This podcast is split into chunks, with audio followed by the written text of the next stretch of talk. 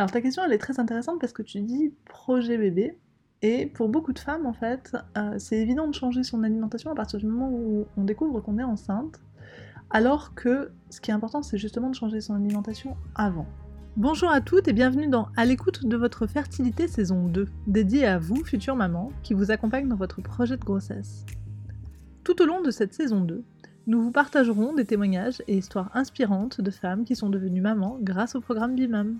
On se retrouve aujourd'hui sur ce nouvel épisode du podcast BIMAM pour parler de l'importance d'adopter le régime pro-fertilité dans le cadre d'un projet bébé. Et j'ai le plaisir aujourd'hui de recevoir Gladys, qui est l'une de nos diététiciennes nutritionnistes et qui accompagne nos patientes dans leur coaching. Bonjour Gladys. Bonjour Alexandra. Alors aujourd'hui déjà, est-ce que tu peux démarrer par nous expliquer ce qu'est une alimentation équilibrée? Une alimentation équilibrée, ça veut dire manger de tout. Donc on va introduire des bonnes protéines, animales ou végétales, des bonnes graisses, comme par exemple les oméga 3, mais aussi des glucides complexes, des glucides simples, qu'on appelle aussi sucre lent ou sucre rapide. Également des fibres qu'on retrouve dans les légumes, les fruits, et des vitamines et minéraux qui là aussi sont présents dans les légumes et fruits. Ok, super. Donc ça veut dire, alors il y a deux choses euh, qui m'ont interpellée dans ce que tu dis, qui peuvent peut-être intéresser nos patientes, c'est que euh, tu as dit protéines animales ou végétales, donc on peut manger végétarien bien équilibré Absolument. Le végétarisme, c'est pas exclu, c'est même parfois recommandé hein, d'alterner protéines animales et végétales. Alors, comment bien manger végétarien? Il faut toujours associer un légume sec, qu'on peut aussi appeler légumineuse, comme la lentille par exemple, à une céréale, peut être par exemple le quinoa ou le boulgour. Mmh. Avec ça, on a donc l'ensemble des bonnes protéines, comme si on mangeait un morceau de viande. Ok, super. Et tu as parlé aussi de sucre rapide, donc ça veut dire que des sucres rapides peuvent avoir leur place dans une alimentation équilibrée?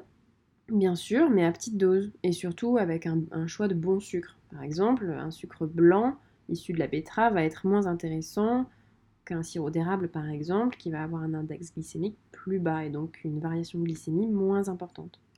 Ok. L'index glycémique, c'est un paramètre qui est assez important dans le régime pro-fertilité, on va le voir tout à l'heure. Mais déjà, repartons sur l'alimentation équilibrée.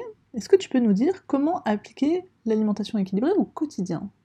Alors au quotidien, il faut se dire que pour que ce soit équilibré, il faut de tout. Donc dans mon assiette, je dois toujours retrouver une portion de légumes, une portion de protéines, toujours pareil, animal ou végétal, et une portion de féculents, auquel j'associe un fruit frais par exemple, et un laitage bien sûr pour l'apport en calcium, et ce à chaque repas.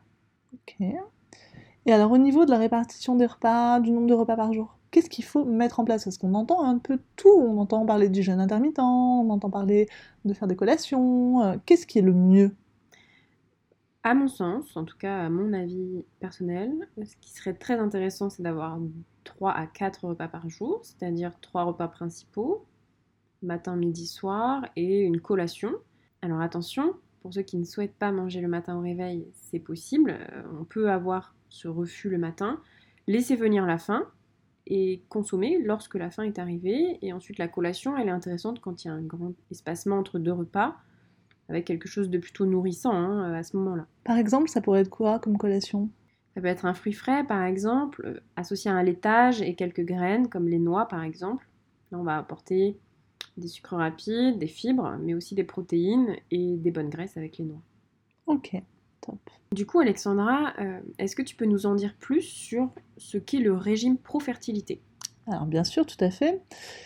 Alors, le régime pro-fertilité, il part d'une alimentation équilibrée, mais surtout, euh, c'est un concept qui a été développé par le docteur Gaskins. Donc, c'est des publications du docteur Gaskins qui mettent en évidence une amélioration des chances de tomber enceinte de l'ordre de 50% quand on suit ce régime. C'est basé sur un apport en vitamine B9 plus important, donc en acide folique qui vient de l'alimentation plus important et qui vient également de la supplémentation, donc des compléments alimentaires, mais aussi de l'alimentation. C'est un apport en oméga 3, c'est une alimentation à index glycémique bas, dont tu nous as parlé tout à l'heure. C'est euh, une alimentation dans laquelle on va introduire des produits laitiers ou et ou du soja. Et c'est une alimentation euh, riche en antioxydants, notamment en zinc. Pourquoi? Parce que la vitamine B9, on le sait, c'est une vitamine essentielle dans le cadre de la fertilité, puisque il faut systématiquement se supplémenter en, vitamine B9 sur un début de grossesse ou sur la période de la préconception. Les oméga 3, ils vont rentrer dans la composition des membranes de toutes nos cellules, y compris nos ovocytes, et donc c'est des bonnes graisses qui sont très importantes dans le cadre de la fertilité, qui sont également très importantes pour le développement du fœtus. L'index glycémique bas pour limiter au maximum l'inflammation et les variations de la glycémie. Et c'est notamment très intéressant de faire attention à, son index, à l'index glycémique de son alimentation dans le cadre d'un SOPK ou d'une endométriose. Et des antioxydants euh, pour limiter ou contrebalancer l'effet du stress oxydatif sur la qualité de nos cellules et le zinc qui a démontré son efficacité dans le cadre de la fertilité. Du coup, Gladys, euh, moi j'ai une question. Avec ce que je viens de te dire sur le, sur le régime pro-fertilité, ben, comment on peut mettre ça en place via une recette dans une alimentation euh, au quotidien? Bah écoute Alexandra, je propose d'utiliser plutôt les courges qui sont euh, bien composées en termes d'antioxydants, notamment en bêta-carotène, pour la butternut. On peut utiliser donc la butternut sous forme de crème associée à du blé complet, gratinée avec du chèvre et quelques éclats de noix pour l'apport en oméga 3. Ah ouais, top, ça donne envie. du coup, Alexandra, tu me parlais du régime pro-fertilité tout à l'heure. Est-ce que tu peux me dire quels sont les risques si la maman s'alimente mal pendant un projet bébé? Alors ta question, elle est très intéressante parce que tu dis projet bébé. Et pour beaucoup de femmes, en fait, euh, c'est évident de changer son alimentation à partir du moment où on découvre qu'on est enceinte. Alors que ce qui est important, c'est justement de changer son alimentation avant. Pourquoi? Parce que comme je l'ai dit tout à l'heure, euh, le fait d'améliorer son alimentation et d'adopter un régime pro-fertilité, déjà, ça permet de tomber enceinte plus facilement. Mais surtout, euh, le fait d'améliorer son alimentation avant la grossesse, ça permet de protéger, d'améliorer la santé de son futur bébé. Ça, il y a des études qui le mettent en évidence. Donc, c'est pas au moment où on découvre qu'on est enceinte qu'il faut changer son alimentation, c'est bien avant, c'est plusieurs mois avant. Quand on s'alimente mal durant un projet bébé, ben, ça va augmenter le risque de fausse couche, déjà. Tout simplement parce que si on démarre sa grossesse en étant très carencé, le risque de fausse couche, est plus important.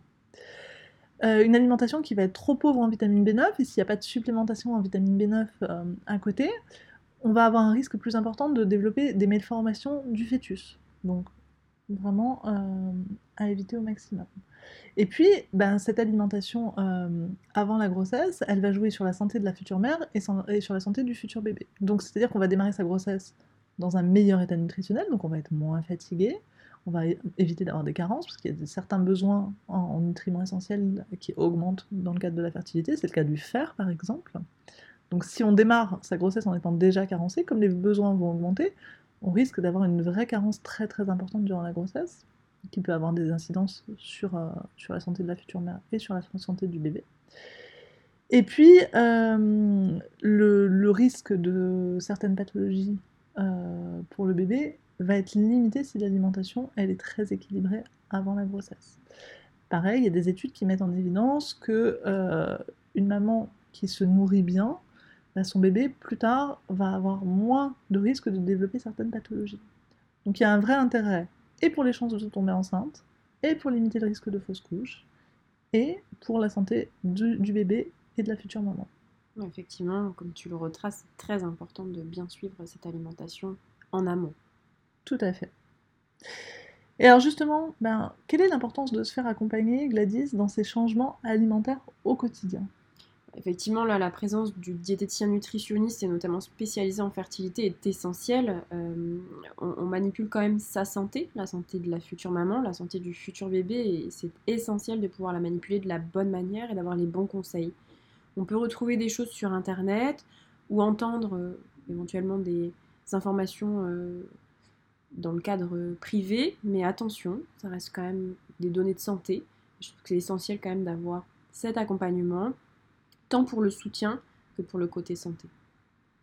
Oui, tout à fait. Autant pour le soutien émotionnel, parce que je pense que parfois quand on est notamment en parcours PMA, euh, on n'a pas forcément euh, le temps d'avoir ce soutien émotionnel euh, dans le cadre du parcours. Donc ça, c'est aussi quelque chose sur lequel vous pouvez échanger avec les patientes, je suppose. Complètement. Mais voilà, vous avez aussi une vraie rigueur et un vrai apport scientifique, je dirais, important dans le cadre de cette alimentation nouvelle à adopter. Tout à fait. Dans ce moment-là, on est une équipe. Tout à fait. Bon, bah, top. Puis on peut peut-être dire aussi que le que l'accompagnement nutritionnel, il peut faire l'objet d'un remboursement par la mutuelle. Effectivement, certaines mutuelles prennent en charge les consultations diététiques, ce qui peut être très intéressant et ce serait dommage de ne pas en profiter. Pour chaque maman hein, qui, souhaite, euh, qui souhaite mener à bien son projet bébé, la consultation diététique peut être remboursée par la mutuelle sur demande de, de vie ou de facture, en tout cas c'est possible. Ok, bon, bah, top. Très bien. Est-ce que tu as des choses à ajouter? Bah, écoute Alexandra, je pense qu'on a déjà dit pas mal de choses. Tout à fait. Bah, écoute, je te remercie beaucoup pour euh, Merci à toi. toutes, euh, tous ces éclairages. Et puis, euh, n'hésitez pas à nous envoyer des petits messages si vous avez des questions sur le régime pro-fertilité. À bientôt À bientôt.